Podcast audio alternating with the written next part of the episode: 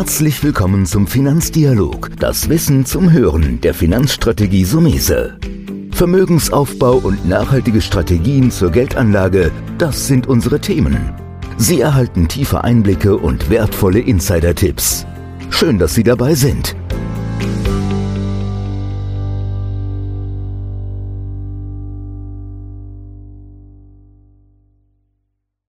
Heute sprechen wir über ein Thema, damit muss man als Anlegerin und Anleger immer rechnen, man muss immer damit leben. Das sind die Schwankungen. Das heißt, wenn ich in Aktien, Fonds äh, anlege, ja, ich habe jeden Tag andere Werte. Wie gehe ich damit am besten um? Ja, du sprichst ein sehr gutes Thema an. In der Fachwelt sagen wir zur Schwankung auch Volatilität. Das ist eine Kennzahl, die einfach misst, wie stark sich ein Papier, ein Wertpapier bewegt. Und Volatilität oder Schwankung gibt es ja in beide Richtungen. Wenn die Schwankung nach oben ist, ist es ja das, was ich als Anleger will. Ich habe einen Wertzuwachs, ich lege 100.000 Euro an und es geht auf 110.000. Da wird man sagen, Mensch, jetzt habe ich eine Volatilität von 10% gehabt nach oben. Und das ist ja das, was man sich wünscht. Was ja auch langfristig passiert, aber es gibt die Phasen, das haben wir in 22 gesehen, wo der Markt auch mal nach unten geht. Also kann ich mit meinen 100.000 auch mal zwischenzeitlich bei 90.000 sein. Dann würden wir sagen, wir hatten ja auch eine Schwankung von rund 10%. Warum ich diese Kennzahl, Schwankungsbreite, Volatilität auch gerne mit meinen Mandanten diskutiere, ist, weil man sich da ein Bild machen kann, in welchem Verhältnis steht die Schwankungsbreite vielleicht auch zum Anlageerfolg. Welche Bedeutung meinst du? Ja, nehmen wir mal ein Beispiel, wenn wir in große etablierte Unternehmen haben. Wir machen mal einen, fast abgetrocknet, aber fällt mir immer als erstes ein, immer Nestle. Du hast einen großen Lebensmittelkonzern und wie heißt es immer, Essen und Trinken geht immer. Das heißt, du hast ein Geschäftsmodell, das eigentlich immer funktioniert. Und dementsprechend hast du eine Aktie, die weniger schwankt, als wenn du jetzt zum Beispiel ein sehr dynamisches Startup bist oder wenn man an die Anfangszeiten von Amazon denkt. Die haben dann ähm, kein Geld verdient, haben eben eine hm. Plattform aufgebaut. Nicht nur kein Geld verdient, sondern richtig Geld ausgegeben, ja. Ja, die haben ständig Geld ausgegeben, Kapitalerhöhung. Aber das ist auch vielleicht so ein bisschen nochmal, was wir vor einiger Zeit hatten zwischen den sogenannten Wachstumsaktien und den Value-Aktien. Die Value-Aktien, diese sogenannten Substanzaktien, was wie Nestle, Geschäftsmodell, das eigentlich immer recht gut funktioniert.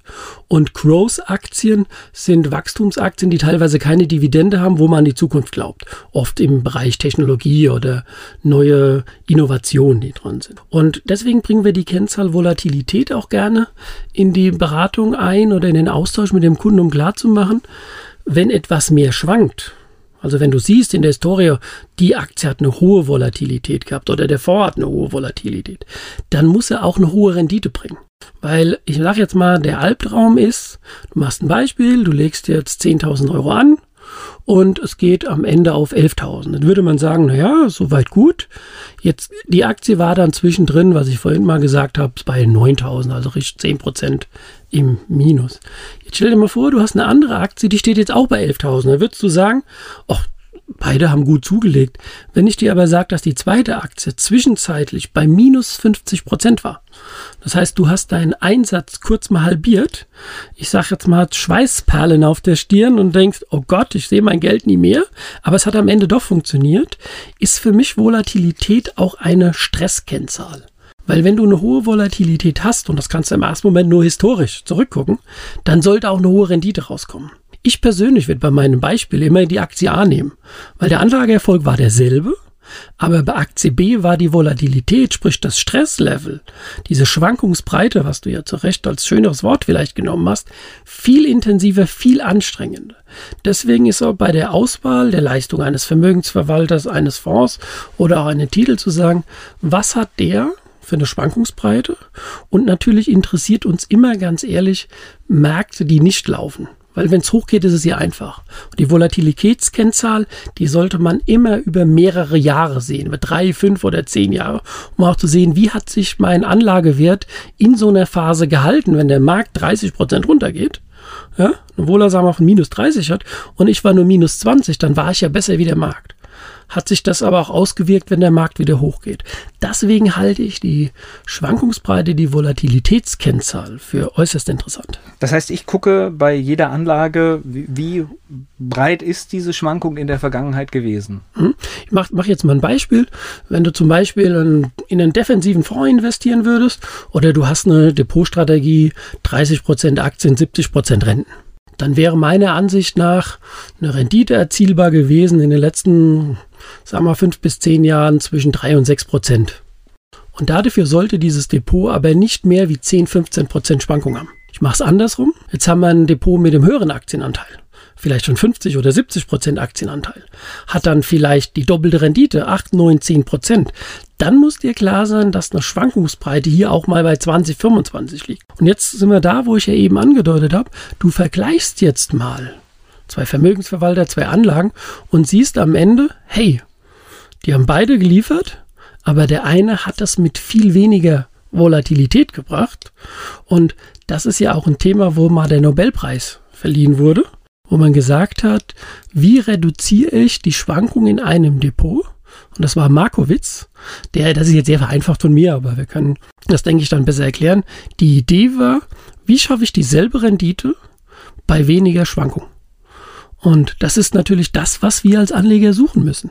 Und da gab es einige, viele Jahre her. Aber Markowitz hat dann nachgewiesen, dass man mit weniger Stress dasselbe erreichen kann. Und das ist eigentlich das, warum diese Zahl so wertvoll ist. Also mein Tipp hier auf jeden Fall.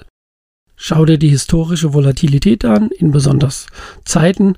Was auch noch ein guter Indikator ist, was mir jetzt mit einfällt, ist, wie hoch war der maximale Verlust und wie lange war die Zeit. Das ist zwar eine Direktvolatilität, aber das hängt ja im Grunde zusammen. Zu sagen, sehe ich jetzt, die Anlage hatte acht Monate gebraucht, bis sie von ihrem Tiefskurs wieder hochgekommen ist, hat sie drei Monate und wie hoch war dieser Tiefskurs? Und das, Volker, ist vielleicht total spannend, wenn du Dinge miteinander vergleichst, die gleich sind. Du darfst keine Anleihe mit einer Aktie vergleichen. Aber wenn du jetzt sagst, ich interessiere mich jetzt für Technologiefonds, dann vergleich die Technologiefonds mit dieser Kennzahl für die ein oder anderen, die sich beispielsweise im ETF-Bereich tummeln, was wir auch vermehrt mittlerweile in der Kapitalanlagestrategie haben, würde ich sagen, guck dir einfach mal einen DAX-ETF an und einen MSCI World ETF. Und dann schau im Factsheet dir mal die Volatilitäten an in Bezug auf die Rendite der letzten fünf Jahre. Und dann wirst du nochmal genau sehen, was wir hier meinen. Und das ist auch die Arbeit, die ihr im Hintergrund macht. Ne? Ihr schaut euch all diese Daten an und übernehmt das auch im Zweifelsfall. Das ist der Job, den ein Anleger machen muss. Oder, wenn er delegieren will, den er dann ganz gerne auf einen Berater ähm, abgeben kann, sagen wir mal so. Es ist natürlich ein Teil unserer täglichen Arbeit und vielleicht auch ein Teil unserer Expertise. Und ich meine, die Risikominimierung, das können wir ja mal verraten, kenne ich ja auch aus dem Alltag, wenn man dir eine Besprechung macht. Du achtest da ja sehr genau drauf. Du hast, glaube ich, mal gesagt, du bist ein Angsthase ne? in dem Bereich auch. Also grundsätzlich ist mein, mein Credo Vermögenssicherung kommt vor Rendite. Das mag jetzt komisch klingen für einen Mensch, der Kapitalanlagen betreibt. Ich selbst kaufe ja auch mal eine Aktie oder habe ja auch ETFs in meinem Depot, wo ich sage, die Grundidee ist einfach zu sagen, ich will mein Geld anlegen und ich will es vermehren. Aber die Idee ist nicht, wie kann ich innerhalb von 24 Stunden mein Kapital verdoppeln? Weil jetzt könnten wir sagen, von der Volatilitätsseite, um noch einen Bogen zu machen, kannst du es auch vernichten innerhalb von 24 Stunden. Also mein Ansatz und der auch unsere Mandanten ist, Vermögen sichern plus Rendite. Das Ziel war immer, Inflationsausgleich. Und da muss man ehrlich sein, Inflationsausgleich ist bei einer Inflation in drei Prozent, die wir jetzt so in Amerika wieder runtergenommen, einfacher wie meine Inflation, die wir in Hochzeiten in Europa hatten, von zehn Prozent. Ja, also das Ziel ist, Vermögen zu sichern, indem ich die Inflation plus einen Zuwachs anstrebe. Deswegen sage ich ja, als Angsthase an die Sache ranzugehen, mag, glaube ich, in dem Fall richtig sein. In 14 Tagen geht es weiter hier im Podcast. Wir freuen uns über Themenvorschläge, über Anregungen und natürlich auch über positive Bewertungen. Das war der Finanzdialog, das Wissen zum Hören der Finanzstrategie Sumese. Natürlich ist dieser Podcast keine Anlageempfehlung, denn jede Anlageentscheidung muss individuell getroffen werden. Idealerweise ist sie Teil einer ganzheitlichen Strategie, die exakt zu Ihnen passt. Dazu müssten wir uns persönlich kennenlernen. Besuchen Sie uns auf sumese.de